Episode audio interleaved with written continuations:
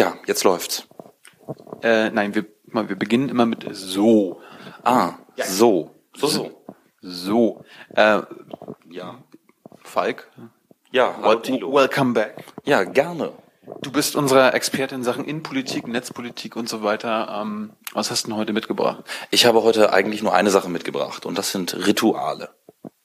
Rituale? Rituale. Erzähl uns was über Rituale. Also du meinst jetzt politische Rituale? Ja, ich meine politische Rituale und vor allem meine ich dabei so relativ erwartbare Handlungen beziehungsweise Handlungsabfolgen. Das heißt in erster Linie solche Dinge wie zum Beispiel ein Rücktritt. Ein Rücktritt folgt bestimmten ritualisierten Kriterien. Das heißt, er findet nicht irgendwie statt, sondern er findet so statt, wie man es eigentlich durchgeplant hat. Willst du es ein bisschen verallgemeinert erzählen oder willst du es an einem kompakten äh, konkreten Beispiel erklären? Naja, es gibt dafür ein sehr konkretes Beispiel. Das war der Rücktritt von Annette Schawan. Annette Schawan ist wer? Annette Schawan war Bundesbildungs- und Forschungsministerin, ist jetzt zurückgetreten deshalb, weil sie jetzt sozusagen von der Uni Düsseldorf den Doktortitel, den sie einst innehatte, entzogen bekam. Was, warum? Äh, weil ihr vorgeworfen wurde, sie hätte ein Plagiat respektive keine anständige Quellenauszeichnung in ihrer Dissertation vor, ich glaube, 28 Jahren gehabt. Ach, sie hat betrogen.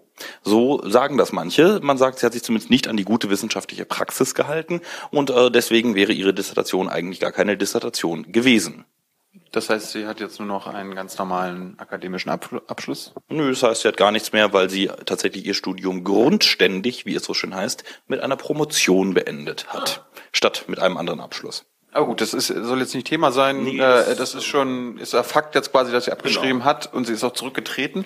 Aber du willst uns was zum, zu Rücktritten allgemein erklären. Genau, also Rücktritte allgemein sind natürlich etwas, kommt ja mal häufiger vor im politischen Geschäft und allgemein dem gesellschaftlichen Leben, dass Menschen von einem Amt zurücktreten. Beispielsweise als Vereinsvorsitzender kannst du zurücktreten. Wenn du beispielsweise in einem Fußballverein der Präsident bist, mhm. könntest du zurücktreten. Äh, als Trainer kannst du zurücktreten. Als Minister kannst du zurücktreten. Als Papst kannst du zurücktreten. Äh, das habe ich diese Woche gelernt, äh, man soll nicht zurücktreten können, weil man ja den Rücktritt dann irgendwo einreichen muss. Ja, das ist tatsächlich ähm, in gewisser Weise richtig. Allerdings ist es ja auch so, ähm, dieses Zurücktreten ist ja faktisch immer nur der Form halber mit einer Einreichung verbunden, auch im politischen Geschäft. Also der Bundespräsident weist normalerweise das Entlassungsgesuch eines Ministers nicht zurück, so wie der Gott selten das Entlassungsgesuch eines Papstes zurückweist. Zumindest haben wir davon alle nichts mitbekommen. Ja. So, und darüber wollte ich ganz kurz äh, ein paar Sätze verlieren, denn eben genau solche Rücktritte verfolgen, also folgen eigentlich einem ganz klassischen Ritual, einem Ritus. Das ist nämlich, ähm, es gibt erst einen Anlass dafür. Beim Papst wissen wir es nicht genau, aber viele vermuten, es hat was mit seinen gesundheitlichen Umständen zu tun. Bei Annette Schaban war es offensichtlich, dass es eher mit den politischen Umständen zu tun hat, dass man vielleicht nicht Bildungsministerin und Forschungsministerin sein kann, wenn man vielleicht bei seiner Dissertation ein bisschen unsauber zumindest gearbeitet hat, um es freundlich zu formulieren. Ich meine, ich meine normal formuliert wäre es einfach nur, ihr wurde der Doktortitel entzogen. Ja, aber sozusagen, es war ja eine Frage der wissenschaftlichen Praxis, der, also der guten wissenschaftlichen Praxis. Und ähm, es ist halt schwierig, als Bildungs- und Forschungsministerin zu agieren, wenn du sozusagen nicht selber dafür stehst. Das ist zumindest ein bisschen unglaubwürdig. Ähm, und immerhin, Frau Merkel hatte sie ja nicht als wissenschaftliche Mitarbeiterin, sondern als Bildungsministerin angestellt. Ähm, anders als Herrn Dr. zu Guttenberg, den sie, äh, nee, auch nicht als wissenschaftliche Mitarbeiter damals angestellt hatte. Egal. Auf jeden Fall. Ähm, du wolltest über Rituale und Rücktritte reden das Spannende daran ist ja sozusagen die Reihenfolge. Es gibt diesen Anlass, das ist dann irgendetwas, warum zurückgetreten wird. Und dann wird meistens im politischen Geschäft noch so lange gewartet, bis man einen Nachfolger in irgendeiner Form gefunden hat. Denn so etwas soll ja nicht brach liegen, so ein Ministerium oder ähnliches. Das ist beim Papst ein bisschen anders. Und äh, bei Fußballtrainern kommt das auch häufiger mal vor, dass die zurückgetreten werden und dann der Nachfolger noch nicht bereitsteht. Da springt dann so lange der Co-Trainer ein. Das haben wir in der Politik nicht. Dort wartet man einfach immer, bis man einen neuen Minister eigentlich schon parat hat, respektive die Nachfolge geregelt ist. Aber wie kann ich mir das vorstellen? Also wenn du sagst Anlass, dann muss es ja wahrscheinlich irgendwie einen Skandal geben. Das muss nicht, muss kein Skandal sein, aber es muss irgendeinen Grund geben, warum jetzt die Person eben dieses Amt nicht mehr ausüben kann, sollte, will. Okay, also angenommen, kommt irgendwie ein neuer Fakt zutage, mhm. der diese Person, ähm, sagen wir mal, nicht in dem Amt mehr tragbar werden lässt. Ähm, was passiert mit dieser Person? Also wie, wie, wie handelt diese Person? Also und wie ähm, handelt dann das Umfeld?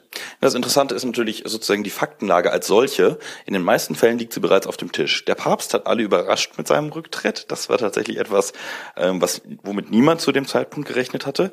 Äh, hat wirklich alle kalt erwischt und ähm, auch alle die gesamte Medienmeute in Berlin und äh, sonst in der Republik war davon sehr sehr überrascht. Damit hatte man einfach nicht gerechnet, auch weil es seit ich glaube 700 Jahren nicht mehr passiert ist, dass ein Papst zurückgetreten ist vorzeitig. Ähm, die meisten anderen seitdem haben sozusagen auf ihr Ableben gewartet und erst danach gab es dann einen neuen Papst. Dieser Papst macht das aus irgendwelchen Gründen anders, ähm, wahrscheinlich weil er so modern sein möchte. Weil er deutsch ist. Äh, vielleicht auch deswegen, Rente mit 67 hat er aber trotzdem auch schon relativ lange überschritten. Nichtsdestotrotz, das Interessante ist natürlich, was setzt dann für eine Logik ein in dem Moment? Natürlich, der erste Gedanke ist, oh, tritt zurück. Oder muss zurücktreten, weil. Der zweite Gedanke dabei ist aber, wer wird hier Nachfolger? Und genau diese Nachfolgersuche ist natürlich eine, wo sich dann das ganze Verfahren doch sehr deutlich unterscheidet zwischen einem Papst und einer Ministerin oder einem Fußballtrainer. Bei einem Fußballverein ist es schlicht und einfach so, da guckt dann halt der Vereinspräsident oder wer auch immer, guckt dann nach einem geeigneten Nachfolger, was im Regelfall einfach ein anderer Trainer ist. Bei einem Minister ist es so, dass dann geguckt wird, na, wer hat denn da so halbwegs Erfahrung, Kompetenzen? Müssen wir jetzt das Kabinett umbilden, weil wir niemand anders haben, wie es im Fall von äh, Karl Theodor zu Guttenberg geschehen ist, wo man dann de Maizière zum Verteidigungsminister gemacht hat und dann Hans-Peter Friedrich zum Innenminister werd, äh, werden musste, was de Maizière nämlich vorher war.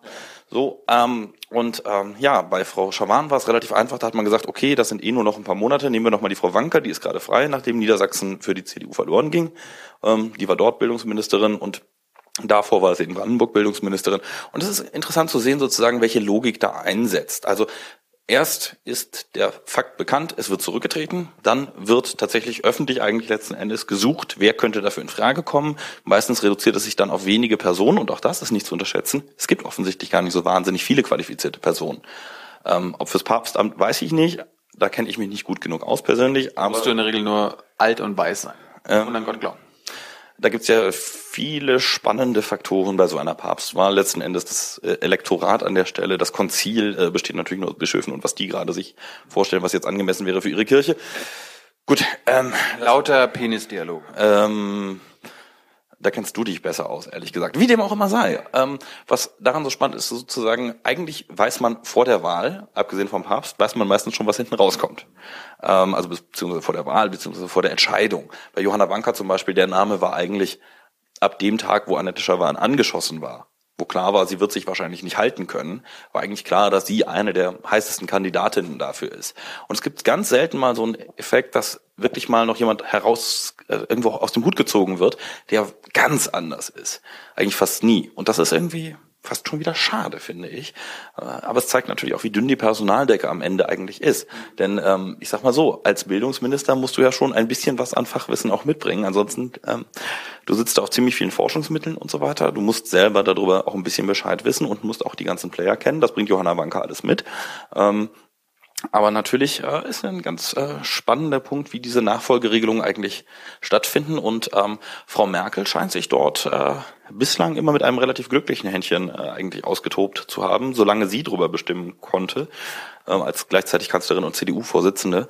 Ähm, bei, bei den CSU-Ministerien und den FDP-Ministerien ist das ja jetzt nicht unbedingt immer so, sagen wir mal, so ähm, reibungslos verlaufen mit den Nachfolgen. Hat sie aber was zu sagen? Also wenn angenommen FDP-Minister tritt zurück, hat Frau Merkel da zu sagen, okay, den will ich und den will ich nicht. Also könnte, könnte sie ablehnen. Also sie könnte sicherlich signalisieren, dass sie mit der Wahl nicht besonders glücklich ist, aber wirklich ablehnen kann sie nicht. Der Einzige, der tatsächlich das theoretisch ablehnen könnte, aber das per Verfassung auch nicht darf eigentlich, äh, das ist der Bundespräsident. Und äh, der, ähm, ja gut, das ist halt unser Urkundenaussteller vom Dienst. Ähm, er hat sehr wenige Kompetenzen. Er darf halt gucken, ob das alles sozusagen verfassungsgemäß war, seiner Meinung nach, ob das Verfahren in Ordnung war. Aber ob jetzt die Person dafür qualifiziert ist oder nicht, das geht ihn gar nichts an. Da darf er auch keinen Einspruch erheben oder sonst was. Du hattest aber trotzdem gerade interessante Punkte angesprochen. Du meinst an dem Tag, an dem klar war, dass sie sich nicht mehr halten kann. Ähm, ich erinnere mich, dass die Schawan, also dass die Vorwürfe, diese Plagiatsvorwürfe schon jetzt seit mehreren Monaten, also mindestens seit einem halben, dreiviertel Jahr äh, gären. Mhm. Ähm, war das am Anfang schon klar, dass äh, wenn irgendwie was rauskäme, dass sie gehen müsste, oder hat sich das jetzt wirklich alles so nacheinander erst ergeben? Das hat sich tatsächlich jetzt von diesem ähm, Ausschuss an der Universität Düsseldorf, wo sie früher promoviert hat, ähm, hat sich eigentlich an dem aufgehangen. Dadurch, dass der gesagt hat, äh, die Frau hat hier nicht sauber gearbeitet, Sie hat keinen Doktortitel verdient dafür. Und ähm, das war tatsächlich der Punkt, wo klar war, okay, Annette Schawan, unabhängig davon, ob sie eine gute Ministerin ist oder nicht, ähm, da kann man ja auch drüber geteilter Meinung sein. Aber äh, sozusagen, ähm, das war das Kriterium, wonach es ging, dass gesagt wurde, nein, ähm, wer sozusagen den wissenschaftlichen Standards selber nicht genügt hat, kann nicht Wissenschaftsminister sein. Und das ist eigentlich ähm, in gewisser Weise konsequent.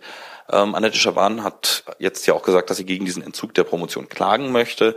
Ähm, sind wir natürlich alle sehr gespannt, was dabei rauskommt, denn Universitäten sind per se in dem, was sie tun, unabhängig und ähm, sozusagen ähm, klar kann man mal darüber nachdenken, ob das es wurde ja als Täuschung gewertet, sie hätte nicht sauber gearbeitet und dadurch getäuscht. Ob das so klug ist, dass Täuschung in Deutschland nicht verjährt, im Gegensatz zu fast allem anderen, außer noch ganz wenigen Dingen wie Mord, ähm, da muss man natürlich auch mal drüber nachdenken, ob das eigentlich so klug ist. Ähm, beispielsweise die eidesstattliche Versicherung, die bei Hausarbeiten und sowas heutzutage an Universitäten verlangt wird. Ich glaube, die ist nach fünf oder drei Jahren sogar schon äh, hinfällig. Wenn dir bis dahin keiner nachgewiesen hat, dass du geschummelt hast, ähm, ist es egal, ja. sozusagen. Also das ist halt noch was anderes.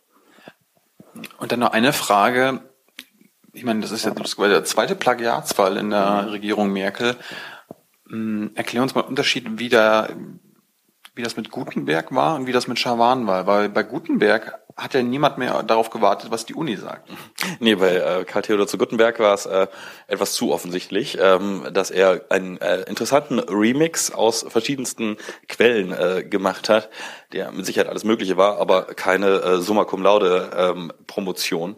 Äh, auch nicht Manga Cum Laude. Äh, das war äh, einfach mal etwas, was man nicht als Promotion hätte durchgehen lassen dürfen. Ähm, bei Chavan ist der Fall dadurch anders gelagert, dass man sagt, ähm, die Promotion als solche ist sicherlich keine großartige wissenschaftliche Leistung, aber sie ist eigentlich als Promotion okay, aber sie hat halt nicht den wissenschaftlichen Kriterien genügt, insofern als dass sie nicht korrekt zitiert hat. Ähm, bei Gutenberg sagt man halt, die ganze Dissertation ist eigentlich für die Mülltonne. Bei Schawan sagt man, so einfach kann man sich jetzt auch nicht machen. Und das heißt, es ist so schon ein qualitativer Unterschied, ganz klar. Ähm, man muss auch ganz klar sagen, bei Karl Theodor zu Gutenberg haben es ihm, glaube ich, mehr Leute gegönnt, dass er zurücktritt. Ähm, und bei Gutenberg war ja anscheinend wirklich das die Arbeit so ein Extrembeispiel. Mhm. Also wirklich so offensichtlich so, als ob äh, da müssten noch nicht mal Wissenschaftler drauf gucken, äh, um zu sehen, dass das äh, naja. ein, ein Bullshit. Ja, also man muss ganz klar sagen, bei, bei Annette Schawan, bei ihrer Dissertation ähm, da kann man sich auch drüber streiten, wie Zitierregeln eigentlich auszusehen haben und wie gute wissenschaftliche Praxis vor 30 Jahren aussah. Kann man das? Äh, ja, man kann darüber streiten, gar keine Frage. Denn ähm, sozusagen heutige Professoren ähm, haben damals höchstens auch mal studiert, ähm, waren mit Sicherheit damals auch noch nicht in irgendwelchen Prüfungsgremien und haben auch relativ wenige Dissertationen gesehen. Ähm, man kann natürlich auch sagen, gut, diese Regeln gibt's jetzt schon seit 50 Jahren eigentlich und äh, an die hätte sie sich auch wirklich 100% korrekt halten müssen. Ähm, Trotzdem, da ist eher ein bisschen Restzweifel angebracht als bei Herrn von und zu Guttenberg, bei dem recht offensichtlich war, ich weiß gar nicht, hat er es inzwischen überhaupt mal eingestanden, ähm, dass er seine Dissertation, I don't care, dass seine Dissertation auf jeden Fall, ähm, ja, ähm, wie sagte es der Mensch, der, von dem er abgeschrieben hat, der seine Erstsemesterhausarbeit in dessen Dissertation wiederverwertet fand. Ähm, er sagte so sinngemäß zu mir, ich habe ihn mal interviewt für die Taz, sagte er so, ähm, er danke Herrn Doktor zu, von und zu Gutenberg dafür, dass er gezeigt habe, dass das Erstsemester Einführungsseminar, also die Hausarbeit dazu, dass das äh, dem Niveau einer juristischen Dissertation äh, entsprechen würde. Ähm, ich glaube nicht, dass alle Juradissertationen so schlecht sein müssen, aber ähm, gut. Ähm, jetzt haben wir gerade zurückgeblickt. Was glaubst du, wer jetzt also ganz zum Abschluss, wer wird als nächstes zurücktreten? Gibt es noch, gibt's noch einen Rücktritt äh, in der Ära Schwarz-Gelb? Ich glaube, dass es noch den einen oder anderen Rücktritt geben wird, vor allem in der Bundesliga. Ähm, aber ansonsten sieht es bei dieser Spielzeit äh, tatsächlich etwas mau aus. Ähm, Frau Dr. Merkel, deren Dissertation ist nun mal äh, eine Physikdissertation. Ähm, ich glaube nicht, dass die besonders angreifbar ist und ich glaube auch tatsächlich, dass, mir, dass sich Leute die schon angeguckt haben. Ähm, weitere Dissertationsfälle erwarte ich eigentlich jetzt nicht mehr in dem Sinne, aber vielleicht aus anderen Gründen Rücktritte, das kann man ja nicht ausschließen. Peter Ramsauer zum Beispiel, der Bundesverkehrsminister und äh, für einige der Großbaustellen in Deutschland mit zuständig im wahrsten Sinne des Wortes. Sag bloß, dass der verantwortlich, mitverantwortlich ist für S21, Berliner Flughafen, Elbphilharmonie, sag jetzt nicht, dass er es ist. Ähm, ja, ich weiß nicht, ob für die Elbphilharmonie, da bin ich mir nicht ganz sicher. Also auf jeden Fall ist er zumindest an Stuttgart 21 mitbeteiligt, an dem nicht ganz so tollen laufenden Projekt ist an BER mitbeteiligt, also dem Berliner Großflughafenprojekt, was nicht so richtig toll äh, läuft und überhaupt nicht abhebt. Ähm, und auf jeden Fall ist er auch beteiligt. Jetzt vergesse ich es gerade, was war das dritte Woran ist der Bund noch beteiligt? Ratter, ratter, ratter, ratter, ratter, ratter. Es war noch irgendwas. Das Berliner Schloss. Genau, das Berliner Schloss ist es. Richtig. Genau, und das Berliner Schloss ist jetzt ja vielleicht auch noch nicht so ganz so klar, wie das wird. Und ähm, ja, das kann sich alles noch gegen ihn wenden und das wird sich halt zeigen in den nächsten Wochen. Wäre natürlich ein bisschen kritisch insofern, als dass die CSU jetzt auch nicht mehr so wahnsinnig viel ministeriables Personal äh, zur Verfügung stehen hat gerade. Aber dann sei das Peter Ramsauer jetzt auch nicht der beliebteste in der CSU. Äh, nö, aber das heißt noch lange nicht, dass man sich dann danach auf einen Nachfolger einigen könnte, denn man darf nicht unterschätzen, bei der CSU ist der Proporz eine der wichtigsten Geschichten. Ähm, man muss immer schauen, dass man einen Oberbayern hat, dass man einen äh, Franken hat und äh, vielleicht ein Männlein, ein Weiblein. Und, also das ist tatsächlich schon alles gut quotiert. Das ist so ein bisschen wie bei den Grünen eigentlich in gewisser Weise, mit dem Unterschied, dass noch eine Regionalkomponente da drin ist. Aber diesen politischen Proporz musst du uns noch einmal erklären. Den erkläre ich gerne ein andermal, nämlich dann, wenn wir das nächste Mal eine Bundesregierung bekommen. Cool, alles klar. Bis denn.